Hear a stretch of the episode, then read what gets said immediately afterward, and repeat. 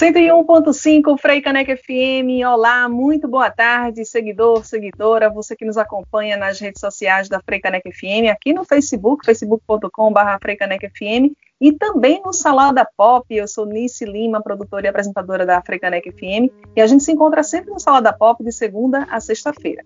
Terças e quintas você já está acostumado e acostumada, já sabe que tem a nossa faixa de entrevista falando sobre temas diversos. E na tarde de hoje, a gente vai falar sobre declaração de imposto de renda. Pois é, o prazo foi prorrogado, mas todo ano é a mesma coisa. O brasileiro muitas vezes deixa para fazer a declaração do imposto de renda em cima da hora, e aí tem muitas dúvidas que acabam aparecendo. Neste ano, o fisco espera receber quase 33 milhões de declarações. No ano passado, foram enviadas quase 32 milhões de declarações. E a gente está aqui para prestar esse serviço também. A nossa convidada de hoje, eu tenho certeza que vai te ajudar muito. Ela é a Joana Dark Nascimento de Lima, empresária contábil, conselheira do Conselho Regional de Contabilidade membro do, da Comissão Gestora Nacional do Programa de Voluntariado da Classe Contábil e também coordenadora deste mesmo programa aqui no estado de Pernambuco, e além disso, é também socióloga, a quem eu já agradeço a presença aqui na Frecanec FM, no Salada Pop, para tirar essas dúvidas do contribuinte. Joana, muito prazer tê-la aqui com a gente. Eu já aproveito, já começo te perguntando, né? Esse prazo ele foi esticado até o dia 31 de maio, mas isso deu uma tranquilidade para o contribuinte ou de fato é aquela história? Todo ano a gente só deixa para declarar em cima da hora. Boa tarde, bem-vinda.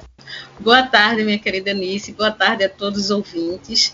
É, realmente, o prazo foi esticado e o pessoal estica junto. Infelizmente, muitas pessoas gostam de deixar para a última hora, inclusive aqui no meu, no meu os, os, que eu faço, eu fico ligando, fico perguntando, porque realmente, quando fala em esticar prazo, já tem gente perguntando: vai prorrogar mais ainda? Claro que não. Hoje, o prazo máximo para entrega da declaração é dia 31 de maio. Pois é, tá pertinho, porque também no ano passado esse prazo foi maior, né? Então as pessoas podem ficar foi. com essa dúvida. É, eu acho até nisso que foi a forma que foi solicitado, porque o ano passado ficou 30 de junho. Quando foi esse ano, solicitaram 31 de julho. Aí não deu, deixaram 31 de maio. É o jeito. Olha só, sempre é importante a gente destacar, né? A velha e boa pergunta: quem é que precisa declarar um imposto de renda? Perfeito. Olha, a obrigatoriedade principal são aqueles contribuintes que tiveram é, rendimento tributável acima de R$ 28.559,70. Esses rendimentos tributáveis são aqueles que a gente recebe de trabalho, de autônomo, todos os rendimentos tributáveis que a gente tem. Então, quem recebeu em 2020 acima desse valor de 28.559,70 fica obrigado a declarar. Como também rendimentos isentos acima de 40 mil reais obrigada a declarar também. Outro, outro item de, de, de, obrigatoriedade é se a pessoa tiver patrimônio acima de 300 mil reais, também fica obrigada a declarar, tá certo? É atividade rural com receitas superiores a 147.798,50.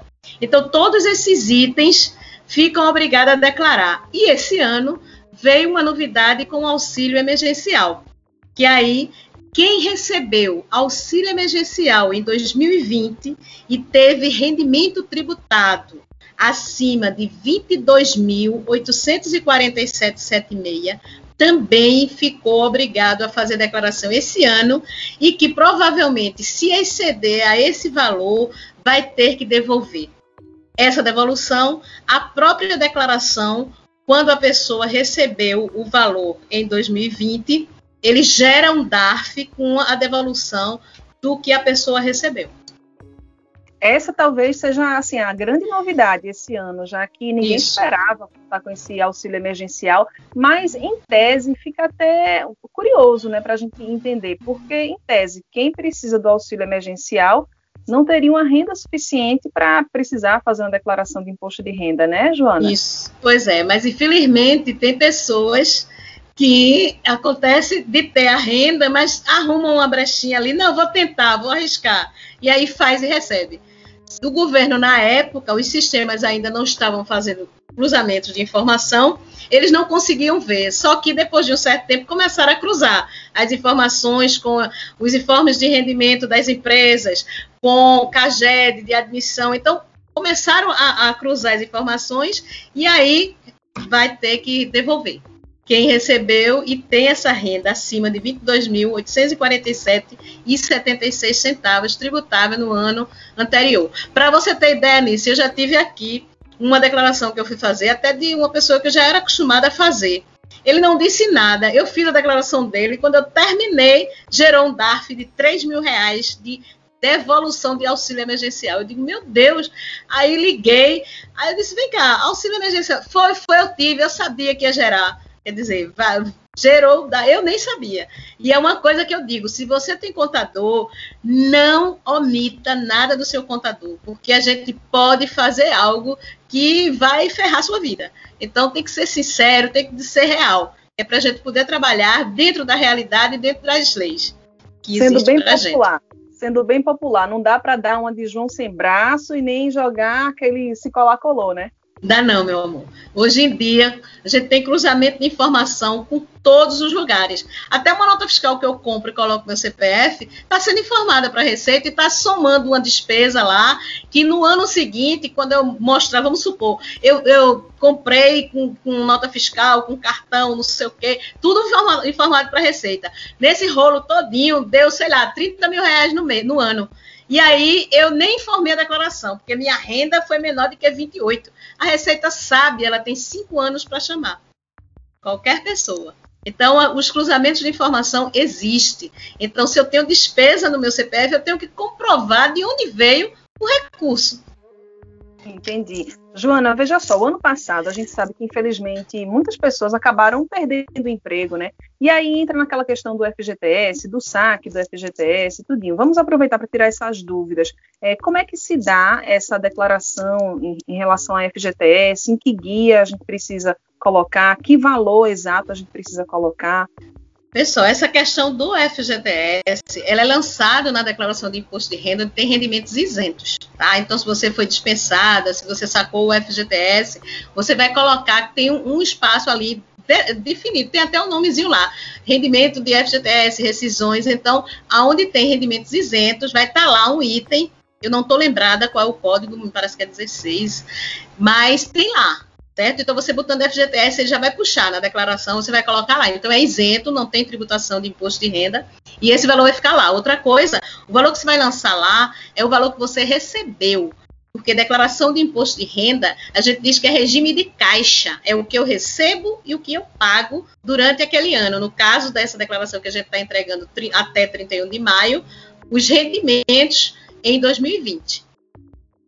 Gente, eu estou falando nessa tarde sobre um tema que acaba preocupando muita gente e tem muita gente, não sei se é seu caso, de deixar para declarar o imposto de renda em cima da hora. Então, já para ajudar você, ouvinte da Freicaneca, nesta tarde, se você deixou para a última hora, tem a oportunidade de tirar algumas dúvidas. Pode deixar o seu like, deixar seu comentário e também compartilhar a nossa faixa de entrevista, que hoje, nesta tarde, está sendo com a Joana Dark Nascimento de Lima, ela que é empresária contábil e que está tirando algumas dúvidas aqui, falando dos temas mais frequentes quando abordamos imposto de renda, declaração de imposto de renda. Vamos entrar agora naquela sessão, Joana, vai ser uma parte é, um pouco atípica de entrevista, porque geralmente a gente faz a pergunta e o entrevistado uhum. ou entrevistada responde, né? Mas aqui a gente vai fazer uma coisa diferente. Eu vou deixar que você Coloque para a gente as principais dúvidas, as dúvidas mais frequentes, e você mesmo já vai respondendo. O que é que a Beleza. gente tem, então, nesse, nesse top aí de, de perguntas?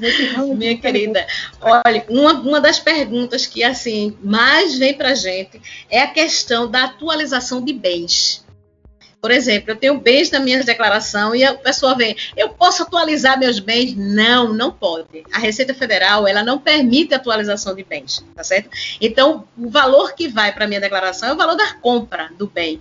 E ali eu não posso atualizar. Eu só posso aumentar alguma coisa naquele bem se eu fizer alguma benfeitoria nele, né? Não é compra de imóveis, nada, benfeitoria no imóvel, certo? Aí eu tenho que guardar essas notas tá certo? E colocar lá como acréscimo da, da, daquele bem, que também vai ter um item lá. benfeitorias de, de imóveis, aí eu vou citar qual é no item da minha declaração e vou colocar. Fora isso, você não pode fazer é, atualização. Outra questão também que, que o pessoal fala muito é, por exemplo, quando eu vendo um, um bem meu, um, um, imóvel, eu pago imposto de renda, não devia pagar. A pergunta vem logo assim, mas paga. E tem que prestar atenção, porque o pagamento não é agora na declaração de ajuste. O pagamento é no último dia do mês subsequente à venda. Ou seja, se eu vendi um bem em junho de 2020, por exemplo, o imposto daquele, daquele ganho de capital, que a gente chama, que o imposto é em cima do ganho de capital. Ou seja, o valor que estava na minha declaração, o valor que eu vendi, a diferença eu vou pagar o imposto conforme o, o programinha lá do ganho de capital, tá certo? Então é 15%, mas tem algum abatimento dependendo da data da compra do imóvel, certo? Mas o pagamento daquele DARF é no último dia, o exemplo que eu citei, se eu vendi em junho, no dia 31 de julho de 2020, eu teria que ter pago esse DARF. Se eu não paguei, eu vou pagar juros e multa, com certeza, na hora que eu informar na minha declaração.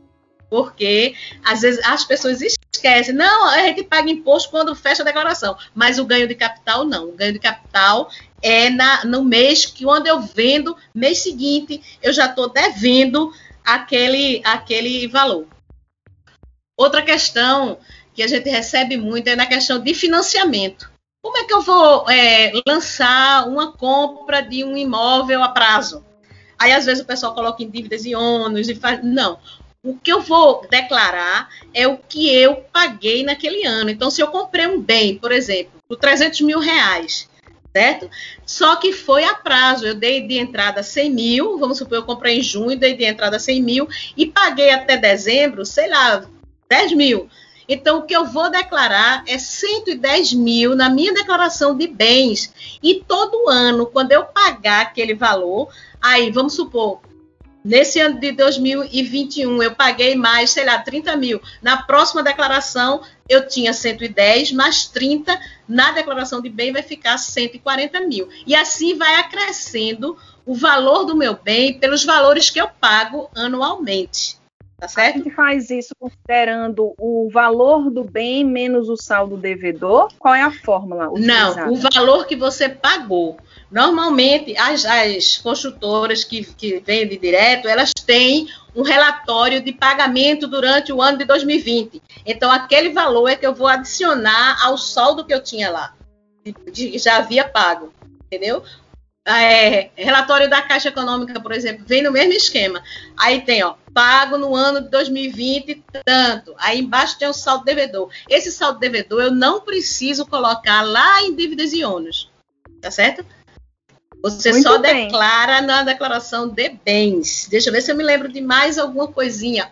Vamos falar Não. das restituições? Vamos falar das restituições, né? Porque as pessoas também ficam ligadas nisso. Quando é que eu vou. Como? Não, e às vezes as pessoas vêm, é, não tem nem, nem, como é que se diz? Desconto, certo? De, de, de imposto durante o ano, e pergunta: se eu declarar, eu tenho restituição, como se eu não paguei durante o ano, né? Então, assim, o que é a restituição de imposto de renda? Os valores retidos do meu salário na declaração de ajuste, eu vou colocar as minhas despesas médicas, despesas com instrução, vou verificar. Ela vai ter também na declaração, na simplificada, um desconto de 20%, que a gente tem dois modelos de declaração.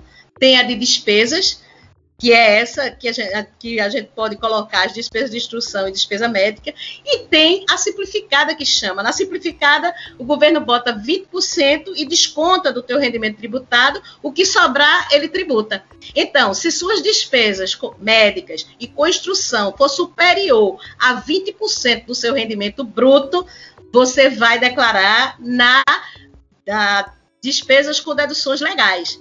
Se não for, você vai declarar nada simplificada, mas isso o próprio sistema vai lhe oferecer.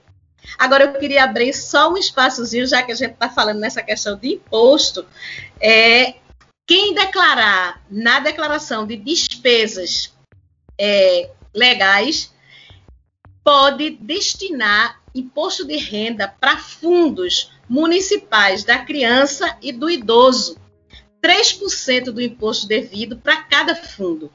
Então, não é do imposto a pagar, é do imposto devido. Então, se eu tiver restituição de imposto de renda e quiser fazer essa destinação, eu vou aumentar a minha restituição. E se eu tiver imposto devido, eu não vou pagar nada mais, eu vou abater do meu imposto. Por quê? Eu vou pagar para o governo federal um valor e vou pagar 3% para o fundo que eu escolher da criança e 3% para o fundo que eu escolher do idoso. E vou estar tá realmente protegendo o meu entorno. Eu digo assim, esses fundos, eles repassam para as instituições que trabalham com idosos e com crianças para a gente viver melhor. É isso que a gente precisa, uma sociedade mais justa. Mas se você tiver alguma pergunta, pode fazer também. É, e poucas pessoas sabem disso, né, Jonadar? Bem Isso, meu você amor. Colocar.